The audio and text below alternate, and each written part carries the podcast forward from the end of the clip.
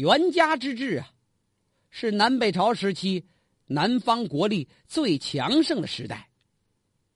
具体说来，从公元四百二十四年到公元四百五十三年，这一段时间里，老百姓这日子可以说是安居乐业呀。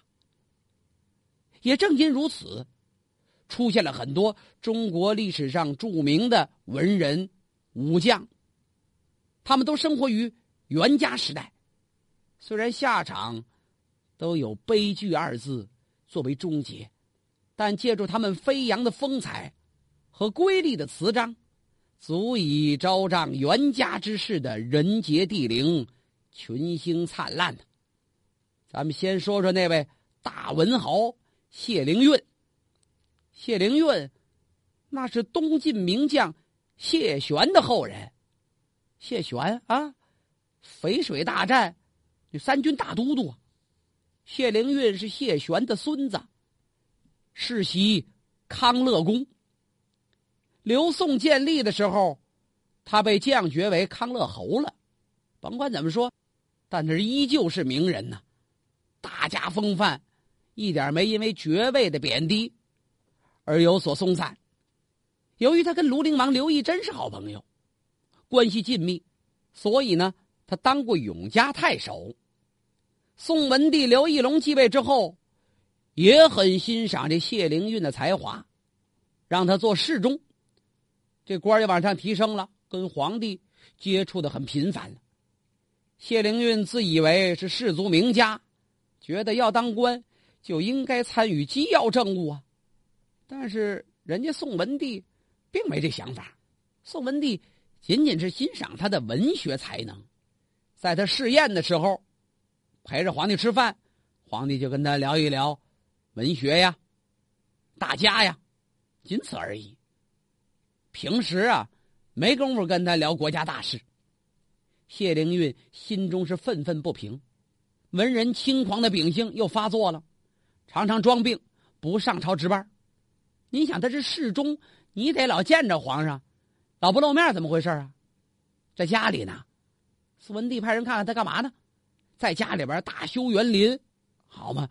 家里边修完了，他想到外边再游玩游玩，读万卷书，行万里路吗？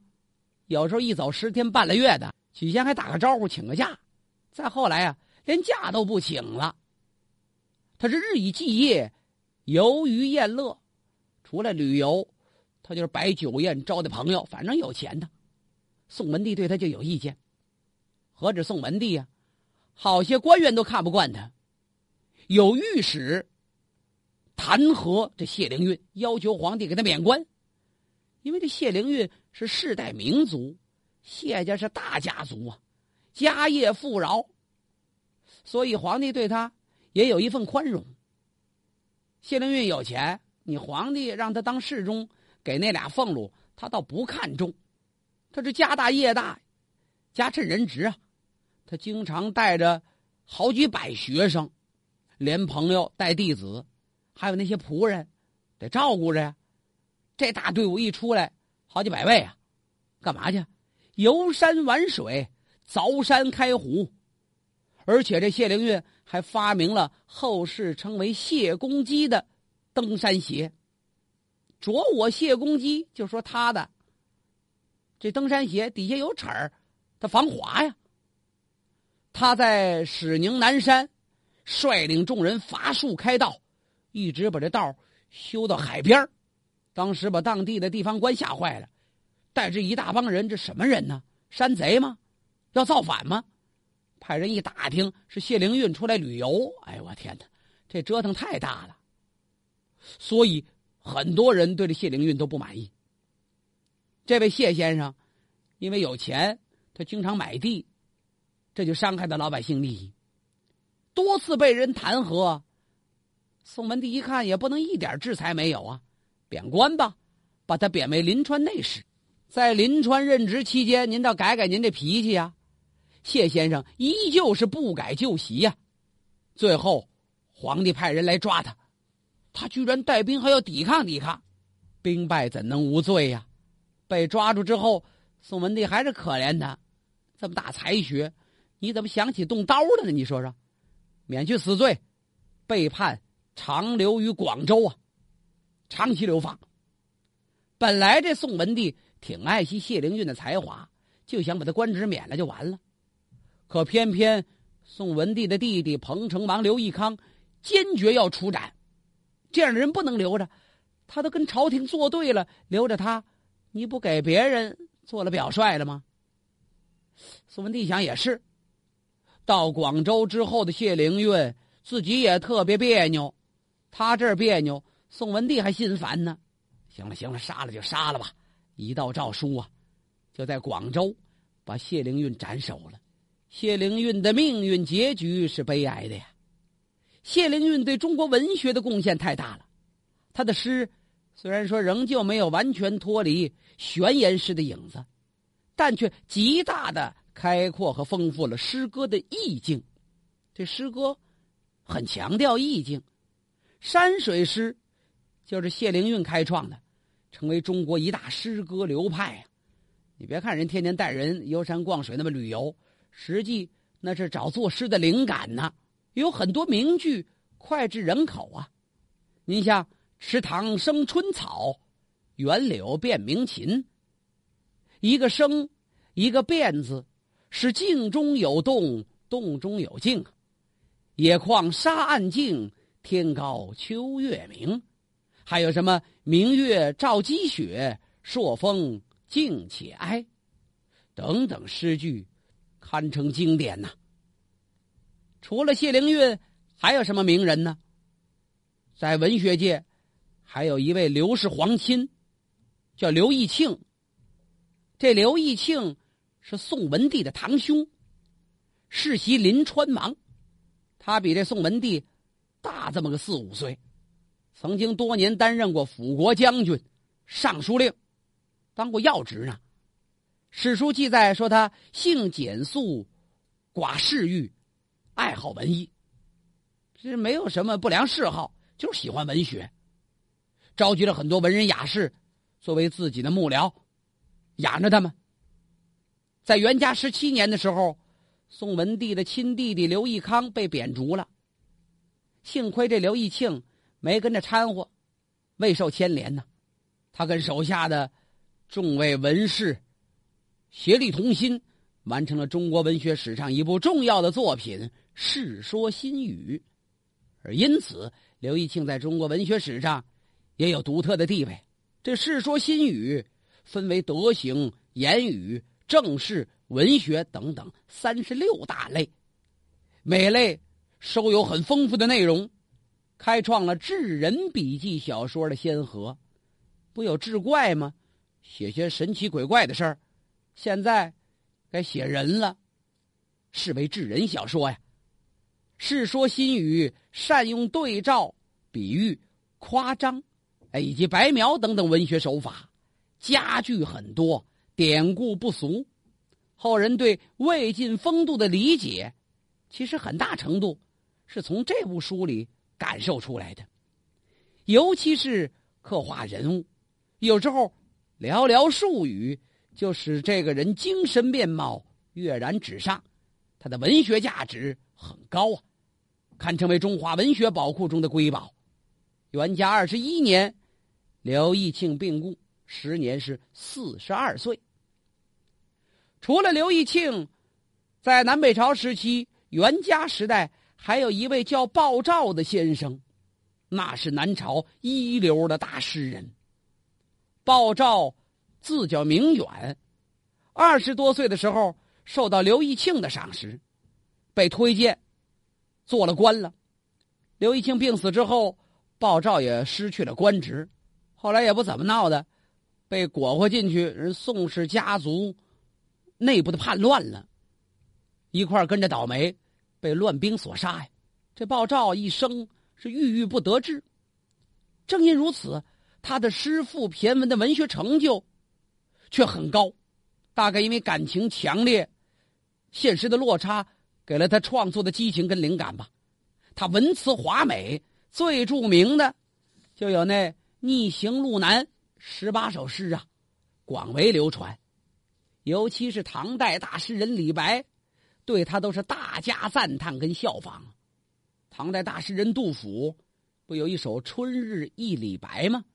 其中就有“俊逸报参军”这一句。这报参军说的就是鲍照。后来有人翻阅南北朝随诗文记事，看了看这些书，发现里边鲍照写了很多应和之作，比如说给某大官的母亲写的墓志铭了，替某位大将军升迁写的谢恩表了，为某位王爷送给自己几匹绸缎写的感谢信了，给某地方官修建的亭台楼阁题个字。写个名赋什么的，也写了好些这样的东西。看来如此骨骼清高的不遇骑士，也难免有流俗之作呀。实际呢，境遇缠人，不得已而为之，也有可以量情之处。还有一位大学者叫范晔，这范晔字叫魏宗，在公元四百三十二年的时候。彭城王刘义康的母亲去世了，范晔哥两个在大丧期间饮酒听歌，这可不合礼法，被人家贬到宣城去当太守。伏羲、祸兮，这玩意儿真是辩证的。在宣城任上，范晔写成了他名传千古的不朽名作《历史巨篇·后汉书》啊。这要不被贬官。大概还没这功夫没这份清静呢。在《后汉书》里，范晔采用论赞的形式，以铭文评论史事，把史论作为重心，通古今之变，语言凝练，用意深刻，结构严谨，是排编有序，而且他文辞优美，简洁流畅，不仅是文学名作，呃，也是史学中的上品。元嘉十七年。彭城王刘义康也被贬了。这要跟着刘义康，范晔兴许更倒霉。福祸相依，一点不假。刘义康倒霉了，和范晔的仕途反而是一帆风顺呢。连着五年一直升官，最后一直到掌管了禁军大权，这官当的可就不小了。元嘉二十一年的时候，被贬的那位彭城王刘义康。他带着心腹，打算谋划政变。这位刘王爷本人也派人联系范晔了，为当年把他贬到宣城做太守这件事儿表示歉意。所以这范晔也不怎么着稀里糊涂卷入政治阴谋了。你不掺和多好啊！文人行事是迟回不绝呀。你看他读书著史，可以七行俱下，笔底生花。要干起这阴谋篡位这事儿。他可没有什么魄力了。不久，这个事情败露，范晔受株连，被诛族啊，三个儿子同时被杀，只有他的孙子范鲁连，因为皇亲的关系，免死。什么皇亲呢？范鲁连的母亲是公主的女儿，这算留下一脉根苗。他的侄孙，就是后世著名的那位大学者，以神灭论。而千古相传的范缜，范缜成名那是后几十年的事儿了。范家出了几个名人，在崇尚人物风度、崇尚人物相貌的魏晋南北朝，范晔的成名不容易。史书说他长得可不漂亮，说身长不满七尺，肥而黑，秃眉须。那么这是一个黑不出溜的。缺头发、少眉毛的那么一胖子，他与当时挺拔白皙的美丈夫标准相去甚远。而且这个人，史书记载他并不孝顺，范晔是贪酒好色呀。说临行刑的那会儿，他还搂着一个美貌的姬妾，放声痛哭呢。他之所以受重用，并在当代扬名，想必是其卓而不群的智识跟才气呀。看来啊。文人的为人之道与其固有的才气，并没有什么固定的必然联系，有时候甚至是天壤之别。袁家时代还有一位名士，叫宗悫。宗悫最大的特点就是少年有大志，他小时候他叔父问他：“你将来打算干什么呀？”宗悫脱口而出：“愿乘长风破万里浪。”这句话成为千古名句啊！他的叔父听完一声叹息呀，说：“如果你不富贵，也必能破灭我们家的门户啊！”在公元四百四十五年的时候，宋文帝派人马攻打临邑，临邑在现在的越南境内啊。当时宗悫主动请战，官拜镇武将军。临邑国王叫范阳迈，他带全国之兵。在相浦这个地方跟宋军决战，相浦就是今天的越南成天顺化这一带。带着人多，摆那阵还吓人呢，什么阵呢？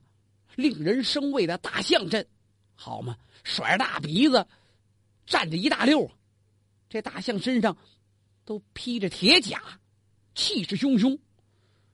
这跟人打仗，刘宋的士兵不害怕，这跟大象打。这这怎么打呀？有人说那橡皮厚扎不透，再说上面有人家当地的士兵射箭，这不是受罪吗？好些人畏战情绪溢于言表。宗雀一看，不就是大象，有什么可怕的？我可以用狮子来破这象阵呢。大伙一听，狮子哪找去啊？现逮狮子来不及了，没事做点模型不就完了吗？找人做出很多像狮子皮花纹的布匹，都披在身上，让那士兵披好了，模仿狮子的模样，跟大象对抗。这狮子也算兽中王者呀！野兽里的头，大象也害怕。一看这么些狮子，大象受惊奔逃，反而把这些林邑国的士兵踩死不少。宋军在宗悫的指挥下大获全胜。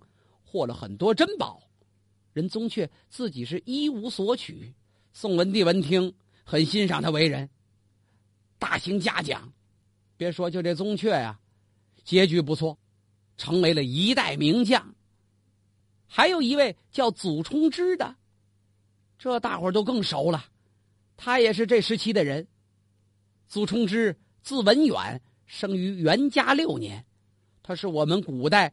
中国历史上最著名的数学家呀，算出了圆周率派的真值在两个近似值之间，确定了派的约率是七分之二十二，约等于三点一四啊，发现了著名的祖式公理，圆满的解决了圆球体积的计算问题，并把《赘述》一书流传于世，可惜现在找不着了，失传了。而且，这位祖冲之先生还在天文历法方面创制了大明历。怎么在南朝刘宋出了大明历了？这是因为成书那年的年号是大明，由此这历法得名为大明历，跟后世朱明王朝那大明历俩概念。在这部历法中，祖冲之是最早把岁差引进历法之人呢。袁家草草、仓皇北顾的宋文帝，统治二十多年。这二十多年来，库府充盈，气仗精良，国家是日久无事，正应了老百姓说那句话，叫“无事生非”呀。没事找事啊。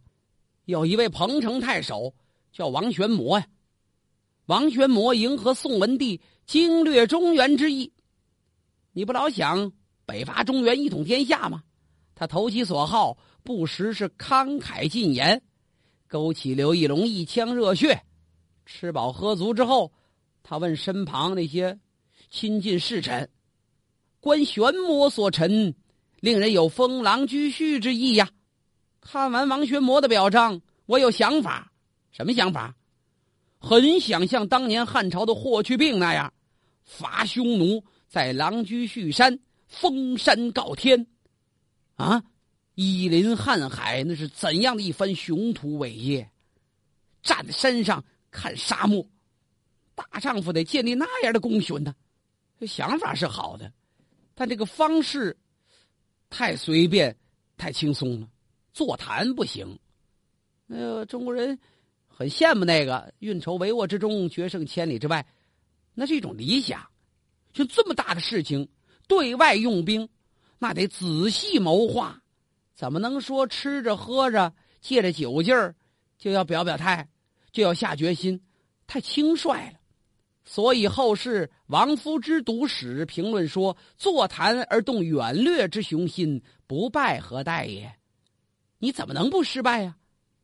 南朝自打东晋谢玄用北府兵击破苻坚，从那会儿开始，东晋王朝是威震淮北，到后来北府名将刘裕平广固、攻长安、尽收黄河以南之地。也是仗的这北府兵，但是北府军中那些著名将领们，他们彼此之间关系并不好，争权夺势，你杀我，我杀你。你就比如说长安城那王镇恶、沈田子，死的多冤呢。所以这宋文帝继位之后，他特别在意大臣们的权力不能过重，先把那几个文官杀了，最后连那武将功臣谭道济他也没放过呀。宋文帝杀谭道济，正应那句话叫自毁长城啊！现在你想北伐建立功勋，哪有大将啊？谭道济那是一员难得的勇将，已经死了。国家大将凋零，原先英雄的北府兵，现在是老的老，少的少，青黄不接，已经没有先前那种攻无不取、战无不克的战斗力了。你想攻打黄河以南，宋军想攻下来还得守住这些地方，谈何容易啊！黄河之南，恰恰是四战频发之地，进攻容易，要守啊，还真艰难。沿千里黄河屯戍治守，长期屯兵，派人看着，这战线太长了吧？每一处都可以被人轻松击破。黄河虽然是天险，但是它架不住冬天结冰啊！一结冰，河面成平地，人家北方的步兵、骑兵不用船就可以杀过来。所以，要想真正的攻败北朝，必须得有一鼓作气进攻河北的雄心和远大的雄才伟略。在元嘉八年（公元四百三十一年），宋文帝第一次率队北伐。他是刚出兵，北魏的那位大谋士崔浩就根据宋文帝这个兵马的分布情况，已然判定啊，南朝刘宋军队不过是固河自守，并没有北渡的想法。既然号称北伐，怎么还不想北渡呢？谁也不知道这宋文帝怎么想的，是不是国家富裕了，民力丰厚了，他要有所大作为，可是又没有高远的谋略。人家崔浩看着你排兵布阵，就知道你打不过来。那么说，北魏有能人崔浩，难道刘宋政权就没有明白人了吗？有青州刺史刘兴祖富有远见，他一看这种排兵方法不行啊，他连夜上表彰，用十万火急的速度派人送到宋文帝的面前。